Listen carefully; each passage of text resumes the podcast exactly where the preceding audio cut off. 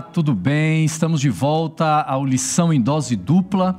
Aqui, cada semana, o nosso podcast, mas também a transmissão em vídeo no YouTube da Associação Paulista Sudeste. E também, é claro, no Facebook, tem muita gente que assiste aí no Facebook, está nos acompanhando agora. É, é, muito bom estarmos de volta, estudando a lição, este podcast, este programa Lição em Dose Dupla. Eu e o meu xará, como sempre, estamos juntos aqui. Wanderson Domingues, tudo certo? Tudo bem, meu pastor? Como você está? Tudo Aos bem, graças a Deus. Aí nos assistindo, nos escutando, podcast também. É uma satisfação nós estarmos em mais uma jornada, mais uma lição para juntos aprendermos aqui da palavra de Deus. Estamos aí daqui a pouco termina o trimestre e passa rápido, né? Tá acabando já, não é? Temos Muito rápido, já, já estamos agora chegando na lição de número 10, daqui a pouquinho nós vamos entrar no tema. É um tema interessante, educação em artes e ciências. Olha, às, às vezes a gente não discute muito esse tema na igreja, hein? Falar sobre ciência, falar sobre arte, parece que é, é algo completamente assim, desassociado da, da, da vida cristã, da espiritualidade cristã. E nós vamos é, bater um papo daqui a pouquinho sobre esse tema. É, Pastor Wanderson, mostra pra gente aí, já temos Opa. a lição do próximo trimestre. Saindo do forno. Eu tenho uma assinatura da lição, então eu recebo com antecedência, por isso que é bom né, ter assinatura, a gente incentiva você a, a adquirir, a não deixar de ter a lição. Fala pra gente rapidinho o tema e, e quem é o autor nós, da próxima nós lição. Nós vamos ter uma lição aqui escrita pelo Dr. Roy Gain, uhum.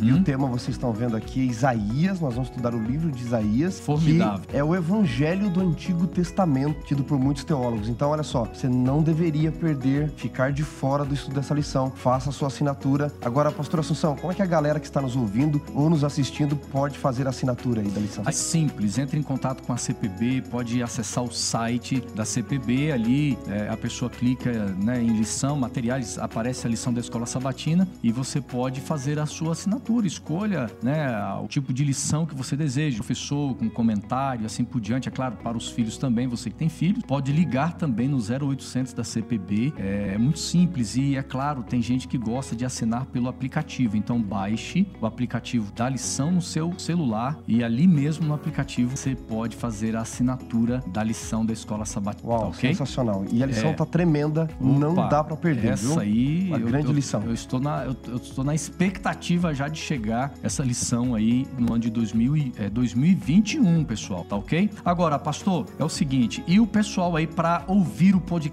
Já estamos no Deezer também. Já estamos então, no Deezer, no Spotify. Spotify. É, tem outras plataformas que você pode baixar. iTunes. Tem o Google Play também, você pode É, baixar. Google não é? Play também e também no, No iTunes. iTunes. Digita lá, é simples, lição em dose dupla. Toda segunda-feira à noite já dá para ouvir. Tá no trânsito, tá na casa, tá Academia. academia, vai ouvindo a lição e se correndo. preparando aí, né? É isso aí. Que bom, viu? Agora, pessoal, nós queremos apresentar a nossa convidada de hoje. Olha, Especial, hein, pastor? É, nós temos uma convidada aqui, é a professora Térbia Leal. Tudo bem, professora? Tudo bem, estamos aí, vamos Que conversar legal, sobre viu? ciência e religião. Opa, convidamos a pessoa certa, hein? Conv- Convidamos sim, a professora Térbia, eu tenho uma admiração funda por ela, eu tô dizendo porque a gente tá aqui gravando, nem nada disso, mas é uma acadêmica, uma pessoa muito reflexiva, uma pessoa muito ponderada nos comentários, ousada nos comentários também, então, professora, você vem enriquecer a nossa lição aqui, E é da viu? área de educação, e é da área de educação, né, professora? Ela tá no mundo da Sim, academia como É. aluna, como professora, como diretora. Fala um pouquinho pra É. gente, professora, é da tua experiência aí profissional, dos teus estudos. Sei que você tá aí já na fase final do doutorado, não é? Sim, eu gosto muito de educação. Aliás, aprender é uma aventura, né? Aprender é muito bom. Eu estudei a minha vida toda, continuo estudando, né? E estou realmente, como você disse, terminando o meu doutorado, concluí o mestrado já há algum tempo e ahn, aproveitando da ciência o que ela tem de melhor.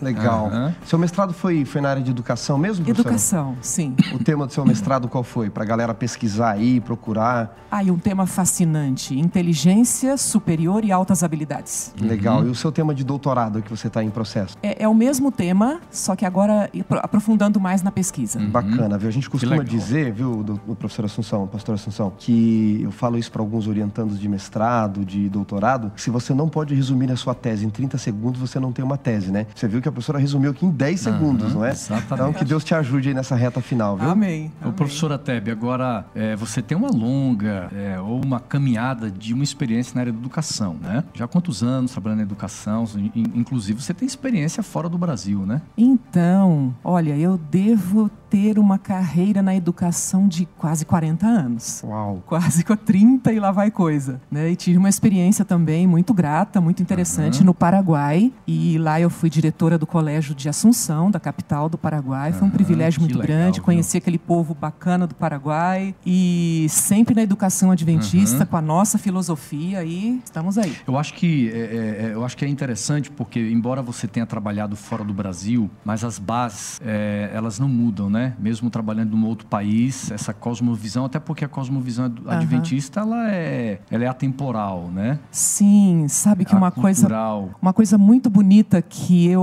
eu vou até contar essa experiência. Quando nós estávamos chegando em Assunção, passamos na estrada e havia um outdoor. E nesse outdoor tinha o símbolo da educação. Uhum. A, a, a mão- a mãozinha com aquela chama. E os dizeres estavam em espanhol. Mas aquele símbolo, sabe quando caiu no coração assim, de maneira tão aconchegante, tão boa? Unifica, a unidade, a proximidade. A unidade da É- igreja. É a mesma família, né? Isso, isso, muito bonito. A diferença era só o idioma, mas o espírito é o mesmo.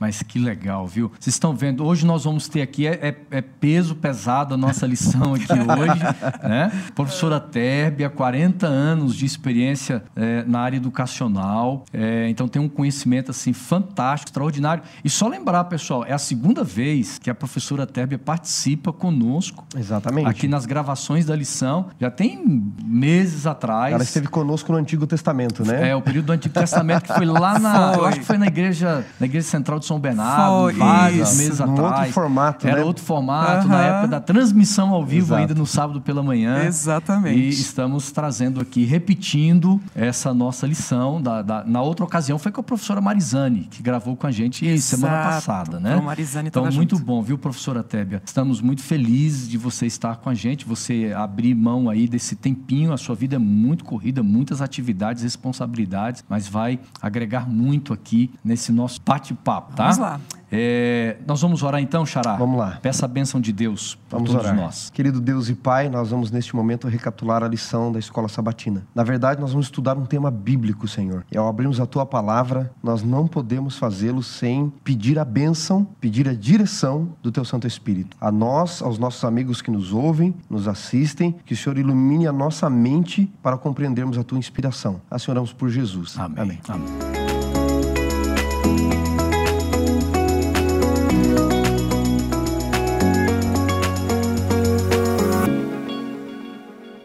amigos. Há alguns textos da Bíblia que, desde quando somos pequenininhos, eh, parece que entra assim na mente, no coração, e, aí, e aquilo vira uma cola, né? Tem textos bíblicos que são assim. E quando eu bati o olho no texto desta semana, Salmo 19, versículo 1, é, é- esse texto é aquele que é essa cola, que não desgruda, traz um impacto tão lindo esse texto. E você que está nos ouvindo em casa agora no Facebook, YouTube, você pode aí acompanhar também. É o Salmo 119, versículo 1. É o texto principal da base do nosso estudo, porque estamos falando de educação em artes e ciências. Então nós vamos ler aqui o Salmo 119, versículo 1. 19, né, pastor? É, desculpe, Salmo 19, verso 1. Isso.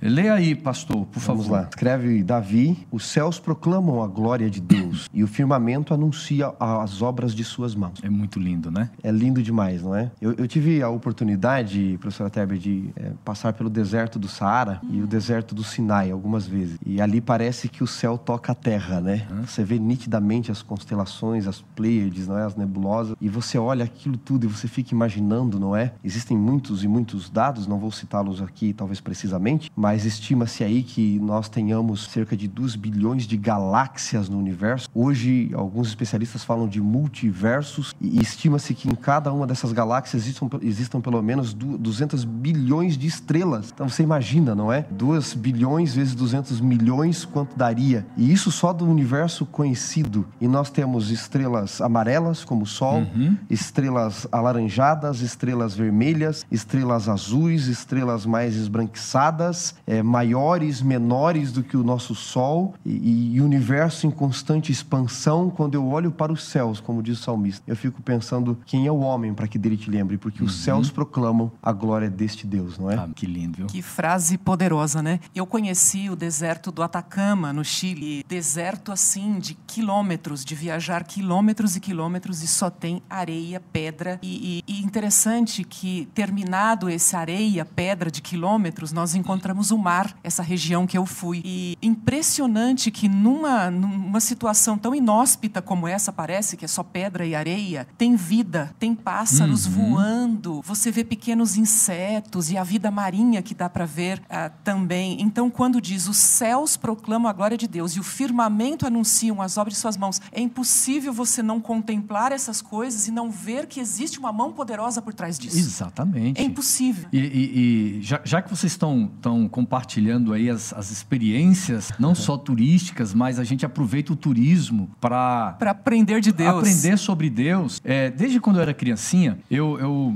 é, eu olhava assim essas gravuras né, de, de muitos lugares do mundo e um dos países assim que eu olhava as gravuras que me chamava muita atenção era a Suíça. E ao longo da vida a gente vai crescendo, você vai tendo mais informações, mais acesso a, a, a conteúdos né, sobre esses lugares. E é claro, depois que entramos aí na, nessa, nesse mundo da era digital, aonde você, é, na palma da mão no celular, você consegue é, conhecer muitos lugares. Tem né? um mundo na palma é, da mão. Hoje, né? hoje, por exemplo, você tem tantos, tantos programas no YouTube que Sim. você pode conhecer uma cidade assistindo é. um programa no YouTube. E eu coloquei na minha cabeça assim: eu, eu quero conhecer a Suíça. E eu, é, é, é muito caro a, a, o estilo de vida, o turismo, né? Eu falei, não, nem que eu fique lá um dia.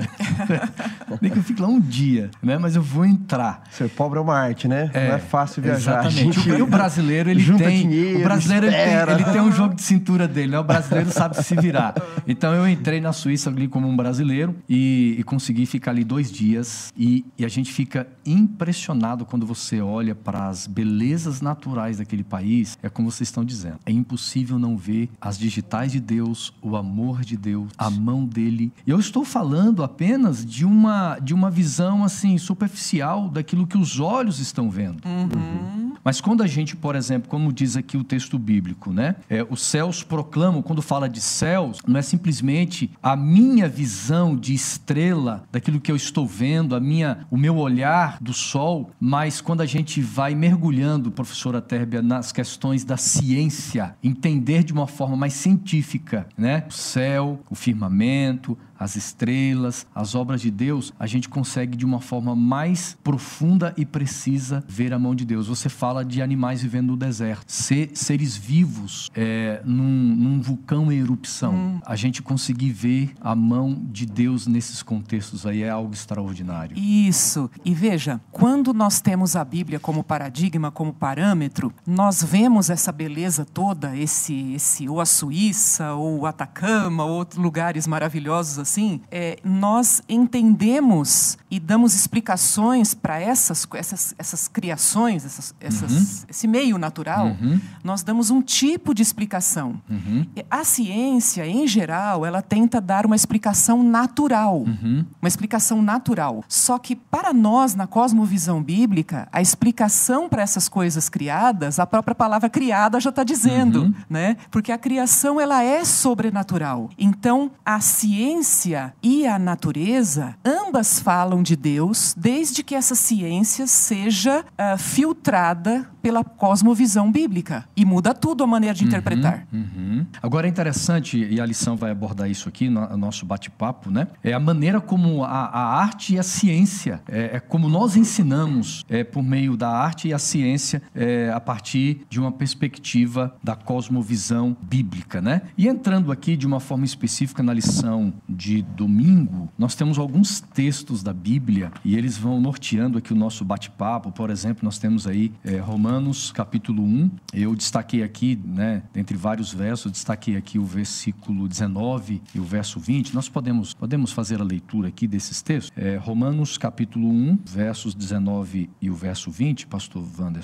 Pode ler, pastor? Pode ler. O apóstolo Paulo escreve em Romanos 1, 19 e 20: Porquanto que de Deus se pode conhecer, é manifesto entre eles, porque Deus lhes manifestou. Porque os atributos invisíveis de Deus, assim como o seu eterno poder, como também a sua própria divindade, claramente se reconhecem desde o princípio do mundo, sendo percebido por meio das coisas que foram criadas. Uhum. Tais homens são por isso indesculpáveis. Uhum. Fantástico, né? Eu, eu adquiri há pouco tempo uma calopsita. Uma calopsita. É um bichinho tão simples, tão comum que tem para todo lado. E observando esse bichinho, é, os olhinhos, a cabecinha, as peninhas, a maneira como ele se alimenta, a maneira como ele voa, essa avezinha voando. Então, esse versículo que diz assim: quando você observa as coisas que Deus criou, você aprende dele através da criação. Então, eu observando a minha calopsita voando é algo tão extraordinário que é impossível que eu não me aproxime de Deus olhando a maravilha que ele criou.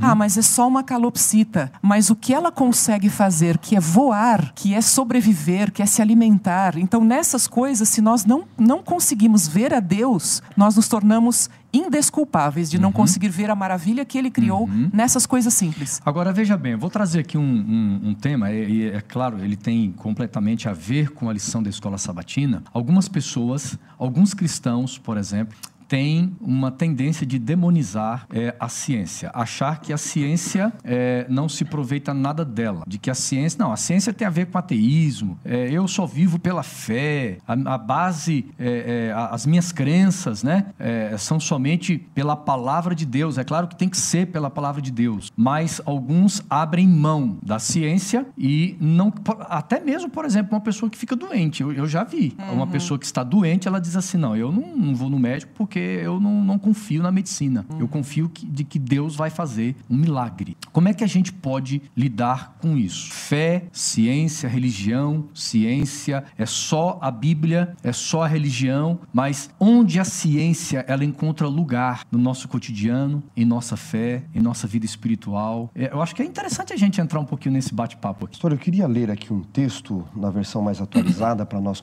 é, darmos continuidade nesse pensamento crítico interessante, não é? Em Provérbios 1, 22, na versão atualizada, diz assim: Até quando, insensatos, vocês amarão a tolice e os tolos odiarão a ciência? Então, note, a Bíblia não é contra a ciência, a boa ciência. Hoje nós vemos aí muitos dizendo que a ciência está demonizando a religião, não é? Bem, parece que alguns cientistas estão nos devolvendo o favor que fizemos com a ciência também. Você vê muitos que se dizem fiéis demonizando a ciência e muitos que se dizem cientistas demonizando a fé. Exato. É, elas não precisam ser contraditórias, elas podem ser complementares uma com a outra. Porque, primeiro, Sim. fé não é fideísmo. A fé, para você que está aí nos ouvindo, nos assistindo, ela não é fideísmo. Fideísmo é a fé burra. Para trazer em, em um contexto mais atual, né, num exemplo mais cotidiano, é, há pessoas que podem fumar a vida inteira e você pode explicar para ela que aquilo pode gerar um câncer de pulmão e etc. E dizer, não, eu oro a Deus e Deus cura. Eu conheço religiosos que fumam e dizem, não, Deus vai curar. Que, que praticam coisas nocivas à saúde e dizem, não, depois eu oro, Deus cura. Isso não é fé, isso é fideísmo. Quando o deserto, no deserto da tentação, o diabo toma Jesus e leva para o alto pináculo do templo, ele diz, pula daqui para que os teus anjos te segurem, você vai dar um show para todo mundo que está no templo e vão ver que você é o filho de Deus. Jesus disse, não tentarás ao Senhor, Uhum. Teu Em Deus. outras palavras, presunção, né? Exato, diante de Herodes, quando Herodes diz para Jesus: Faz um milagre para que eu creia em ti. Jesus guarda silêncio, porque Jesus não faz milagres para saciar a, a indulgência, a condolência humana. Então, fé não é fideísmo, fé tem bases, fé tem evidências, mas é fé. Por outro lado, a ciência pode ser complementar. Eu vou pegar aqui algumas: a história, a arqueologia, a literatura, elas podem nos ensinar muito da Bíblia. Então, existe espaço para a fé no meio científico. Aliás, a ciência usa de muito mais fé do que a gente imagina.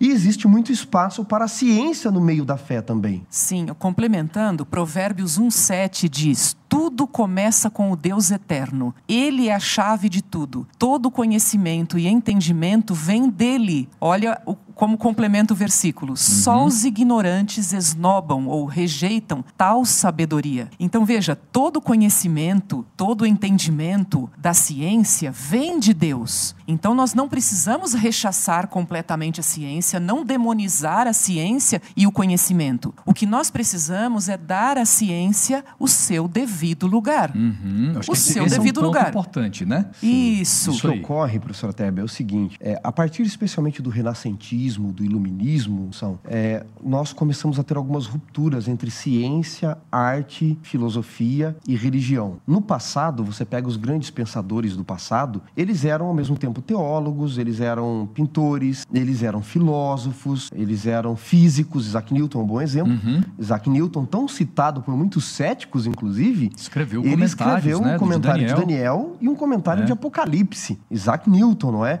É, Você tem outros no passado, como o próprio Da Vinci, eles eram teólogos, eles eram pintores, eles, eles criavam coisas. Hoje há uma fragmentação disso. Hoje você coloca ali alguns limites e parece que a arte não pode se comunicar com a ciência, a ciência não pode se comunicar com a filosofia, a filosofia não pode se comunicar com a teologia. E, e no passado, a teologia ela era a rainha de todas as ciências. E eu sempre digo aos meus alunos, continua sendo, embora ela não se assente mais no trono, não use mais o cetro e tenham tirado a sua coroa. A teologia pode permear tudo isso, porque os grandes teólogos eram grandes cientistas O- no o- passado. O, professora Tebe, aí, é, o apóstolo Paulo, ele diz o seguinte, examinai as escrituras. Olha. Ou seja, até no, no contexto espiritual, não pode haver, eu vou usar uma expressão aqui, aquela fé burra, aonde o indivíduo senta no banco da igreja, ele escuta o que o pastor está dizendo e diz assim, não, eu, eu creio 100% no que o pastor está dizendo. Eu creio 100%, 100% naquilo que minha igreja fala, o que eu devo não fazer, mas Paulo diz assim, examine as escrituras. Ou seja, é, se Paulo diz que eu devo examinar as escrituras, estudar as escrituras, eu tenho que crer 100% nas escrituras, mas desde que eu também a examine, eu busque. Agora eu jogo para vocês aqui uma questão. Dentro da ciência, você estava dizendo que a ciência nós, nós precisamos é, ter o devido lugar Dar dela. a ela o devido lugar. De- devido lugar. É, até que ponto nós é, podemos dar credibilidade, crer, por exemplo, na ciência? Veja, a ciência tem um papel muito importante e nas coisas naturais. Nas coisas naturais ela é importantíssima. Todas as construções que nós temos, inclusive construções mentais, de, de ideias, que são importantes para nós. E as coisas físicas também, é, roupas, materiais, automóveis, isso vem da ciência, vem do conhecimento. Então, essa ciência ela é importante para a manutenção da vida nas coisas naturais. Agora, então esse é o papel da ciência. E- é, o papel da ciência é ajudar o ser humano a sobreviver, ajudar o ser humano a se desenvolver, ajudar o ser humano a, a- a- a curar doenças, vamos dizer assim, em todas as áreas do conhecimento. Então, esse é o papel. Agora, um papel que a ciência não tem e ela não pode ter na vida do cristão é o papel de legislar sobre o bem e o mal. Então a ciência não pode dizer para mim o que é certo e o que é errado. Isso não é papel da ciência. Isso é papel da palavra de Deus. Então os grandes dilemas éticos e morais, eles não são respondidos pela ciência, porque isso transcende, isso, isso envolve julgamento de valor. E isso não é papel da ciência. Então a ciência não precisa ser demonizada, ela tem o seu papel e, e a Bíblia, o conhecimento e Deus, ele tem a premissa de nos reger, de nos guiar. Mas a ciência tem o seu lugar, mas não esse papel. Até porque o próprio autor diz assim que é muito crucial na educação cristã e também tanto nas ciências como nas artes nós entendermos que é, o ponto de partida precisa ser justamente Deus como criador. Então, a partir É. do momento que um- um- uma, uma ideia científica ela não traz Deus como criador, a gente já tem que examinar. É, é- é claro que toda Isso. ciência tem que ser examinada, né? E- isso, é mesmo, examinar- É o mesmo princípio que Paulo diz: examine a Bíblia. Eu também preciso examinar, Isso, exato, exato. não é verdade? É, isso, nós temos que estudar a Bíblia também, porque veja, ah, às vezes nós podemos cair no tema da tolice. A lição, eu achei interessante essa palavra, porque eles pegaram assim tolice, né? Tolice e sabedoria. Muitas vezes nós podemos dizer tolices da ciência, embasados na ciência, e também podemos dizer tolices embasados na Bíblia. Uhum. Por isso o texto é importante, examinai as escrituras. E um, um- um paralelo aqui, estude a ciência, examinai as escrituras, estude a Bíblia, para você não falar tolice, não falar bobagem. Tem um monte de gente que vive sob premissas falsas, teoricamente Exatamente. baseadas na E- e- Bíblia E, às vezes até na teologia.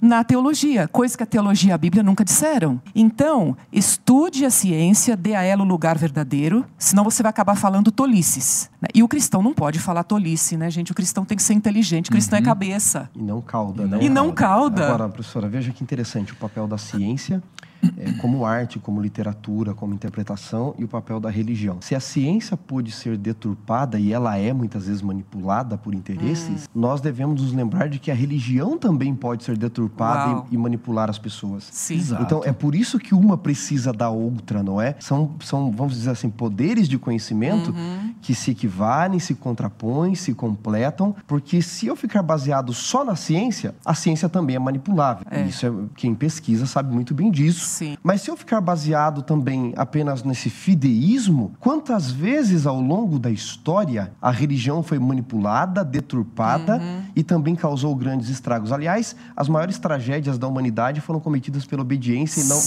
cega, né? E não pela desobediência, E, né? e no que você está É. dizendo, tanto a ciência como a, a religião, nós temos método. Por exemplo, dentro, da- da- dentro desta questão religiosa, hoje nós temos líderes religiosos que supostamente é, é, enganam seus fiéis com, com ensinos equivocados da Bíblia, porque eles não utilizam corretos para a Uhum. interpretação bíblica. Sim. E na ciência também deve-se considerar é, é, métodos para a compreensão, para as descobertas dentro da ciência, né? Boa, bom, bom ponto você abordou, porque tanto na ciência como na Bíblia, eh, nós temos que ter método para estudar. Uhum. Temos que ter método. E a busca precisa ser a busca da verdade. Uhum. Eu não posso estudar a ciência ou a Bíblia tentando provar aquilo que eu quero, ou o que a cultura me diz, ou o que a tradição sempre disse, né? Porque a tradição não precisa explicar nada, ela é tradição. Mas a ciência deve ser explicada, né? Então, é, eu preciso estudar tanto a Bíblia como a ciência, procurando a verdade. Só que estudar a Bíblia é mais interessante, sabe por quê? Porque nós temos a ajuda do Espírito Santo que nos ajuda a compreender. A ciência ela é limitada e finita.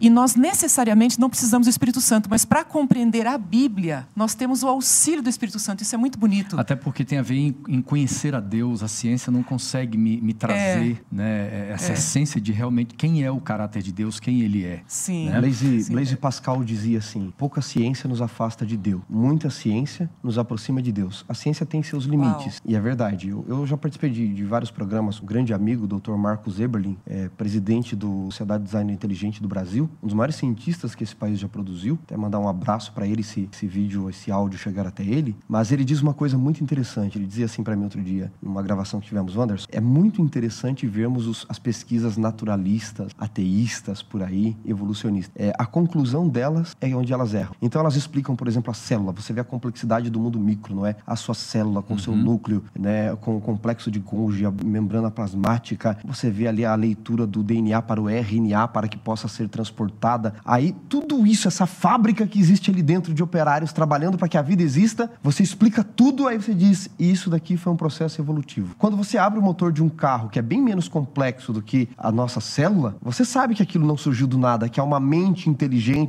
projetista por detrás daquilo. Quando você olha, diz ele, para o universo, por exemplo, né? Nós começamos falando aqui, nossa lição do, do universo, do, do mundo macro, não é? Você vê que a Terra está na distância exata do Sol para que possa existir vida. Você vê a inclinação correta da Lua para que as marés não inundem a Terra. A própria Os, cientistas da Terra. pesquisaram que na galáxia, o ponto aonde mais da galáxia, onde é mais propício para existir vida, adivinha só onde é? Num lugarzinho chamado Via Láctea. De todas as estrelas que existem, brancas, vermelhas, azuis, é, alaranjadas, amarelas, a mais propícia para a vida, adivinha de qual cor é? Amarela. Tudo isso foi uma explosão do acaso? Não. Há uma mente inteligente por detrás disso tudo. Aí é o limite da ciência, onde ela não vai poder explicar e entra a fé. Quem fez tudo isso nessa maneira é tão organizada, tão complexa e organizada para que a vida exista? Bom, alguns podem chamar de uma energia por detrás disso, podem chamar de uma explosão. Eu chamo, como a Bíblia diz, de o grande Deus criador do universo. Aí me faz lembrar do Salmo 96, versículo 9. Pastor Wanderson, Salmo 96, verso 9. É... Salmo capítulo 96. Salmo 96, verso 9, porque o que nós estamos conversando aqui vai descrevendo o que o salmista coloca nesse texto. Pastor, pode ler para nós aí. O salmista diz aqui no versículo 9: Adorai ao Senhor na beleza da sua santidade. Tremei diante dele todas as terras. Aí eu pergunto o seguinte para vocês: como nós podemos entender esse conceito de beleza, beleza da santidade, essa beleza da santidade? Esse texto, para mim, é um dos textos mais complexos que existem nos Salmos, não é? Adorar a Deus na beleza da sua santidade. Mas como eu, eu ser humano limitado, olho para isso, não é? Nós temos o costume de antropoformizar Deus. O que é isso aí, querido ouvinte? É pegar características humanas e dizer, bom, se eu sou assim, Deus deve ser assim,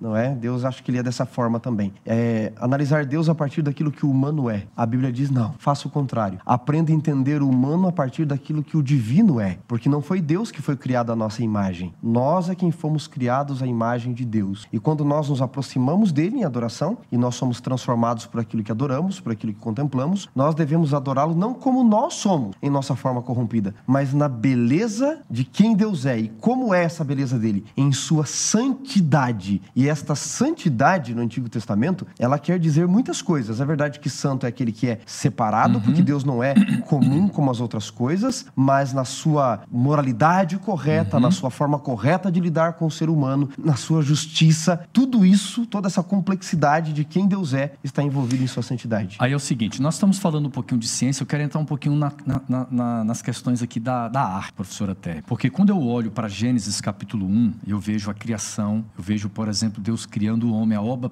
a obra-prima, é, eu vejo ali um artista. E eu vejo assim, que Deus ama o que é belo. Porque os, os textos que se referem à criação sempre dizem assim, ó, e, e, viu Deus que tudo era, era muito bom, era, era, era tudo lindo, tudo perfeito. É claro que é, uma, é, é a forma humana que Moisés teve para de descrever, descrever é, né, uhum. de uma uhum. forma tão limitada. Então eu fico pensando o seguinte: a, a, a arte ela tem início no jardim do Éden, a obra de um de um indivíduo perfeito como Deus. E Deus é, nas suas na, na, na sua obra prima, que foi a criação do homem também, além de criar todas as coisas aqui nessa terra, a gente percebe ali as, as características de Deus, o caráter de Deus. E Deus ele ama aquilo que é belo. E hoje nós vemos no mundo como é que a gente relaciona, professora, essa questão da arte, né, com com a educação, com a nossa vida espiritual, vida cristã. Sim, como você bem colocou, a criação foi uma obra de arte mesmo, né? E é uma arte que se perpetua, é uma arte que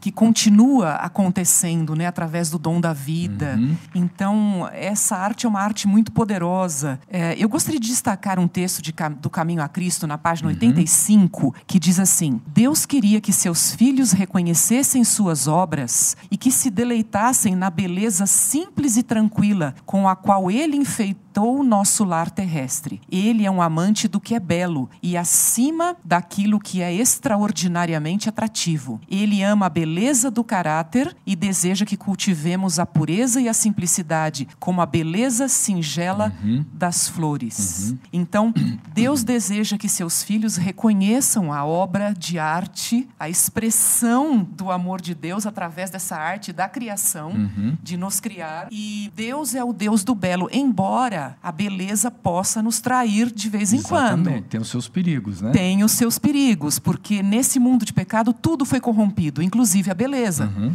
Né? Eva, o, quando conceito viu... de beleza também, né? É, é, isso, que é muito relativo, uhum. né? Então, Eva, quando viu o fruto, ela foi atraída pela beleza do fruto, claro, as uhum. palavras também da uhum. serpente, mas a beleza do fruto atraiu. E era uma armadilha. E era uma armadilha. Por isso, esse texto do Caminho a Cristo diz assim: é mais do que a beleza exterior, né? É, Deus ama a beleza do caráter e a beleza do que está dentro de você. Então, realmente, a beleza é importante, a beleza da santidade de Deus é importante, mas uhum. a gente tem que estar sempre atento, sempre atento para não cair na armadilha da beleza. Uhum. Nem tudo que é bonito, belo, é de Deus e nem tudo que é bonito deve ser demonizado. Uhum. A gente tem que ser equilibrado nesse tema Exatamente. de beleza. Exatamente. Pastor Agora, Wanderson. Eu, eu, queria deixar aqui para os nossos amigos uma citação de Paul Tillich, embora eu não concorde com uhum. tudo que ele fala, Tillich foi um grande estudioso da teologia e da arte, não é? é quem estuda muito Tillich vai dizer que ele faltou definir muitas coisas coisas, não é? Mas ele diz assim, ó, não existe estilo algum que exclua a expressão artística da preocupação suprema. E qual é essa preocupação suprema? Ele diz, pois o absoluto não se restringe a formas particulares das coisas ou expressões, mostra-se presente em qualquer situação, no brilho da paisagem, nos retratos, na arquitetura, uhum. dando-lhes a profundidade dos sentidos das cenas humanas. Que ele está dizendo o seguinte: a arte humana, em suas mais derivadas variações aí de existência, não é? Seja na poesia, na arquitetura, etc.,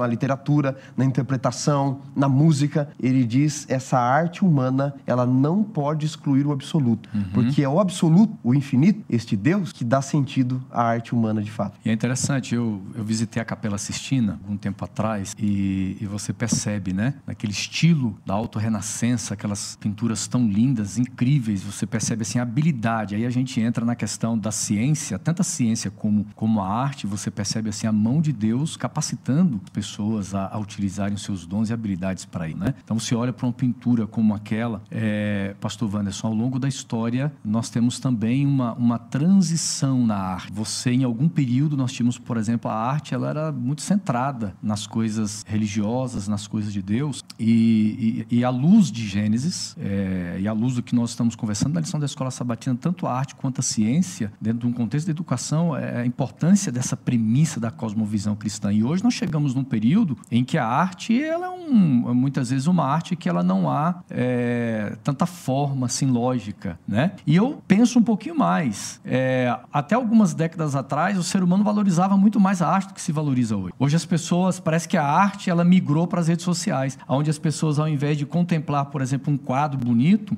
ela prefere contemplar a sua própria foto que ela tira. Então a arte hoje parece que se torna o próprio ser humano, né? E aí entra naquilo que você falou. É, muitas vezes a gente é, a gente tem essa definição, às vezes, equivocada do que, do que é a beleza. E, às vezes, por exemplo, a pessoa assim, tira tantas fotos dela mesma, expondo o seu corpo, achando que aquilo ali é arte, achando que aquilo ali é beleza, quando, na verdade, nós esquecemos da essência, que é caráter, que é a, as digitais de Deus na vida de uma pessoa. Pastor, e falando dessa arte, né? Essa, fala um pouquinho pra gente rapidinho aqui, desse, é, dessa linha histórica, né? Que a arte veio, né? É, até porque as universidades universidades, é, a, a, base no passado era a teologia, uhum. e a gente tem algumas mudanças aí. Elas são interessantes, a Quando, gente coloca um pouquinho aqui para os nossos amigos. Quando a gente fala de arte, aí para os amigos que nos assistem ouvem, tem em mente tudo aquilo que é expressão humana, não é? Retratada, seja na poesia, na música, seja escultura, seja pintura, seja arquitetura,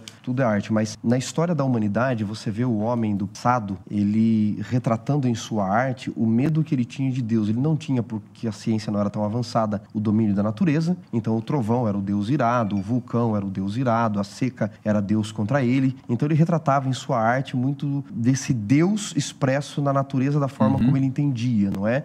o tempo foi passando, a cultura foi aumentando e é óbvio que você tem num dado momento da sociedade a religião mandando no mundo, especialmente na Idade Média. Então a arte vai retratar muito mais a religião, porque quem banca o artista é o religioso, é a religião dominante e vai ser como ele determina. Mas você tem logo depois ali de Francis Francis Bacon, de Roger Bacon, com o experiencialismo, você tem o renascentismo também surgindo na arte, e você vê a arte retratando já uma sociedade já tentando se desvincular de algumas prisões uhum. religiosas. A própria uhum. Capela Sistina, pastor, que você mencionou, a história dela conta que quando Michelangelo foi pintar, é desde o paraíso, o inferno, uhum. tudo, quando ele vai pintar o paraíso e Deus criando, ele retrata Deus nu. Isso era proibidíssimo uhum. na, na, época anterior a ele. E aí o bispo da época, ele ordena lá, ó, vai pedir ao Papa que ordene que coloque um tapa-sexo em Deus. Ou seja, Michelangelo já está mostrando o seguinte: nós já temos um outro olhar da religião, uhum. do próprio Deus. E aí, como artista, ele fica irado por mexer na sua arte. Quando ele vai pintar o inferno, ele retrata o rosto do bispo no inferno, não é? E esse bispo que, que mexe na sua obra vai ao Papa de novo e diz assim: Olha, ordene Michelangelo que retire o meu rosto do inferno. E aí o Papa diz: Olha, sinto muito na tradição católica, o Papa pode tirar alguém do purgatório, do inferno, nem eu posso tirar você.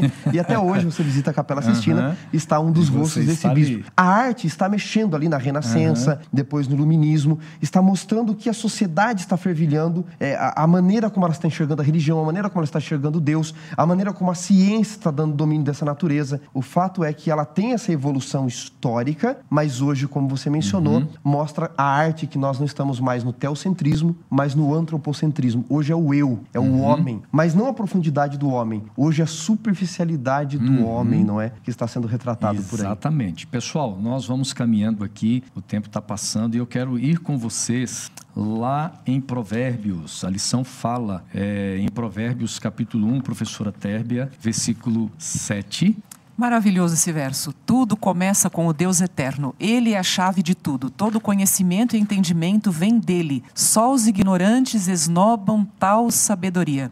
Veja, Deus deseja que seu povo busque a sabedoria, a acumule e a tenha em abundância. Uhum. Então, nessa conversa entre a ciência e a religião, é, precisa haver sabedoria. Uhum. Por, para que nós não caiamos em, em extremos. Uhum. O extremo de demonizar ou a ciência ou a religião. Então, esse é um extremo muito ruim. Uh, e a sabedoria vai calibrar isso. Né? A, a, a sabedoria ela é equilibrada a sabedoria nos dá entendimento para saber qual é o papel da ciência e qual é o papel da religião e o papel do que transcende. Eu queria ler um texto aqui, professora Teber e pastora Assunção, de Ellen White no livro Educação, já que estamos falando de educação, né? É, Ellen White ela fala no livro Educação sobre a fonte da verdadeira sabedoria e da verdadeira educação. E ela diz assim, não é que no mundo há grandes pensadores e devemos aprender com eles. Podemos aprender muito com eles, sabendo no entanto que assim acima deles há uma fonte de sabedoria mais vasta que pode estar à nossa disposição. Uhum. Ela diz: esta é a verdadeira educação. Não rejeitar os grandes pensadores do mundo, mas não deixar com que eles determinem tudo, como você falou, moralidade, escolhas de vida, etc. Não é?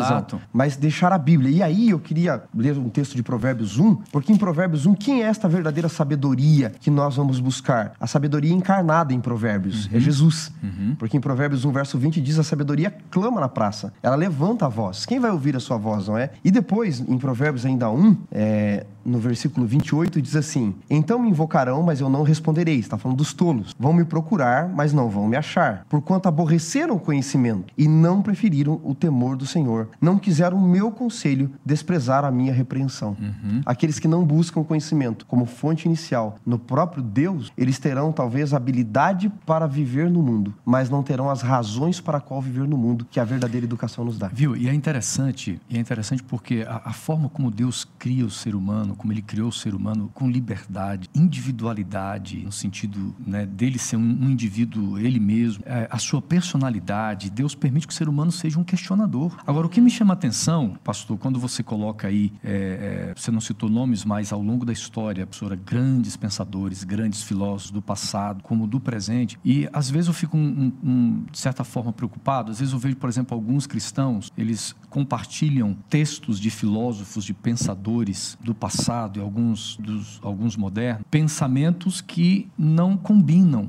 com estas bases e premissas da palavra de Deus. E eu vejo que às vezes, é, e, e, aí entra o desafio do equilíbrio, né? É o que a lição também está trazendo para nós, de nós não abrirmos mão desses pensadores, mas até onde eu posso assimilar, eu posso concordar com aquilo que eles pensam e falam. E eu acho que o grande perigo é quando eu sigo mais as vozes pastor, desses pensadores que, de certa forma, há neles alguma sabedoria, mas eu cegamente é, o sigo, eu me torno discípulos desses homens e eu abro mão da maior de todas as sabedorias, que é infinita, que é a sabedoria de Deus. E, e Paulo até orienta Timóteo sobre isso, né? Timóteo, tome cuidado, examine, mas tome cuidado, porque muitas vezes estes grandes sábios, eles, eles erram, eles, eles erram, eles têm conceitos equivocados que vão contrário àquilo que Deus fala. Sim, olha que texto bonito aqui em Jó, capítulo 38, versículo 6 diz assim: Sobre que estão fundadas as suas bases? Uhum. Então, quando você vê um conhecimento, alguma, alguma premissa humana de algum filósofo, de algum psicólogo, de algum, algum sociólogo, quando você vê isso, essa pergunta precisa estar uhum. na sua mente: é, sobre que estão fundadas as suas bases? Então, a base do cristão tem que ser a verdade da palavra uhum. de Deus. Não significa que ele vai pegar esse filósofo e essa ideia, ele vai jogar, demonizar, Uhum. né? Não devemos, isso não é inteligente fazer isso. Mas quando a base é a palavra de Deus, nós vamos saber desse texto, desse autor, reter o que é bom.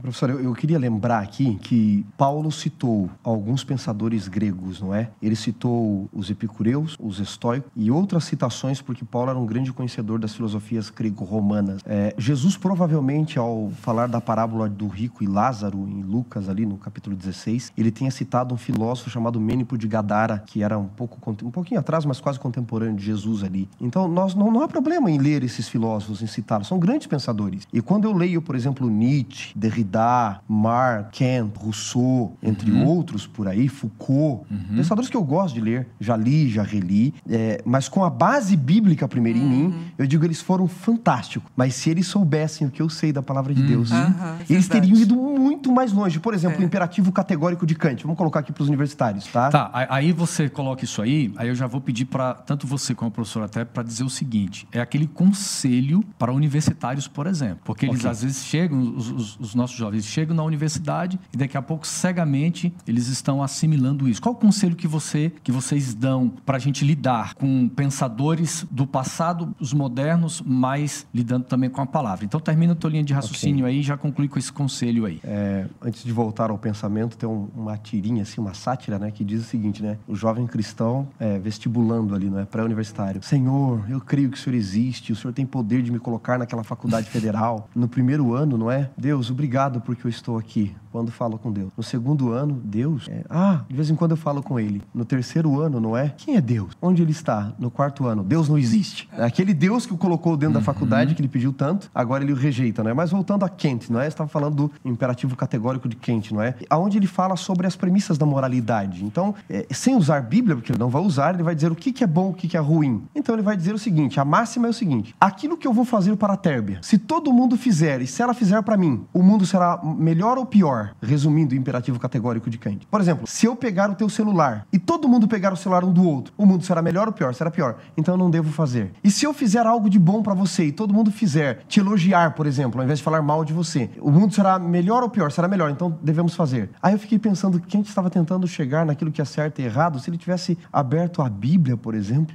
ele teria tantos conselhos de Jesus, de Paulo, sobre o falar dos outros, sobre o suportar os outros, sobre amar o próximo como você ama a você mesmo. Tava tão mais fácil, mas são grandes pensadores. Aí você diz o seguinte: qual o conselho que eu poderia deixar para os nossos jovens universitários que estão nos ouvindo, nos assistindo, que entram nas universidades e, e entram em contato com a teoria de Marx, de Kant, de Rousseau, Ciência, de Derrida, arte, de- música, de né? tudo isso aí e a Bíblia, onde está, não é? Primeiro, citar filósofo não é errado. E é a coisa mais fácil que tem. Se você for no Google, você já vai encontrar diversas citações. O que eu desafiaria você aí que está me ouvindo e me assistindo é se questionar por que é que Nietzsche escreveu o que escreveu. Por quê? O que acontecia na sua época? Por que ele pensou do jeito que ele pensou? Por que, que Marx escreveu do jeito que escreveu? Aonde eu posso contestar Marx, Nietzsche, Rousseau, com base no conhecimento bíblico que eu tenho também? Porque citar, até papagaio consegue fazer. Falar, até papagaio fala. Agora, questionar por que eles pensaram do jeito que pensaram, por que eles escreveram do jeito que escreveram. Queria até deixar aqui a recomendação de um livro, pastor Assunção. Um livro de Rav Zacarias, um grande apologeta da fé. Por que pensamos do jeito que pensamos? E ele pega aquele texto de, de João 18, Jesus e Pilatos. Jesus chega para Pilatos e diz assim: És tu o rei dos judeus? E Jesus olha para Pilatos e diz: Vem isto de ti mesmo ou está falando porque outros te disseram? O que você pensa de Deus, de Jesus? É porque Marx falou, porque Nietzsche falou, porque Rousseau falou? Ou você tem capacidade de refletir também além deles, para além deles também? Esse é o conselho que eu daria. E eu fico baseado na palavra de Deus para poder questioná-los. o pastor Wanderson já se empolgou, já estava pregando aqui.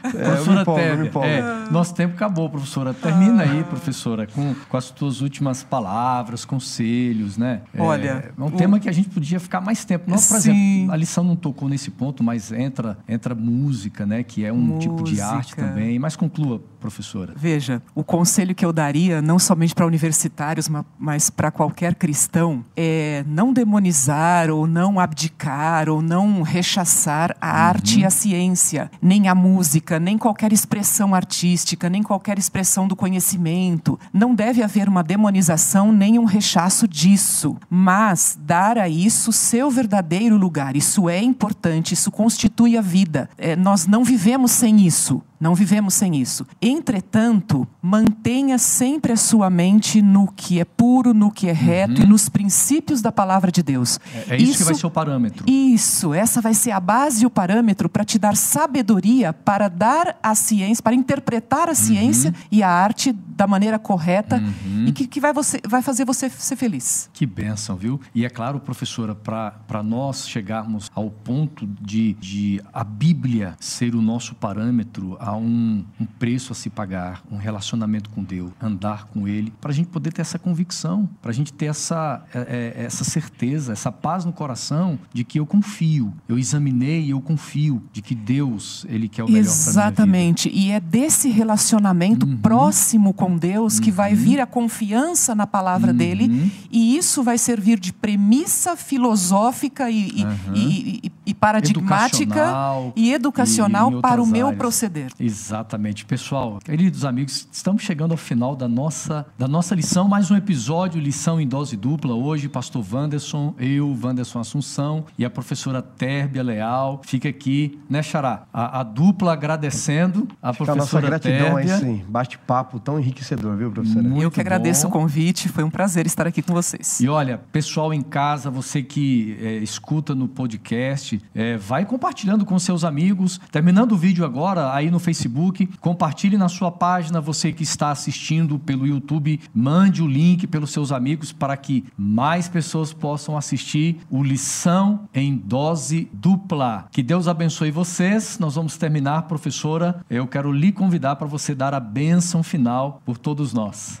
Oremos. Senhor Deus, muito obrigada, Senhor, porque o Senhor é o nosso Deus. É tão confortador, é tão gostoso dizer isso. O Senhor é o nosso Deus, o Senhor que é o Deus da sabedoria, o Deus do conhecimento, o Deus de toda a ciência, o Deus da arte, o Deus da beleza. Senhor, que possamos compreender as suas verdades como o Senhor quer que compreendamos. Capacita-nos para isso, ajuda-nos a entender o que realmente o Senhor quer que façamos. Cuida de todos nós, derrame uma bênção poderosa sobre todos os que estão nos vendo, ouvindo e a nós também, em nome de Jesus. Amém.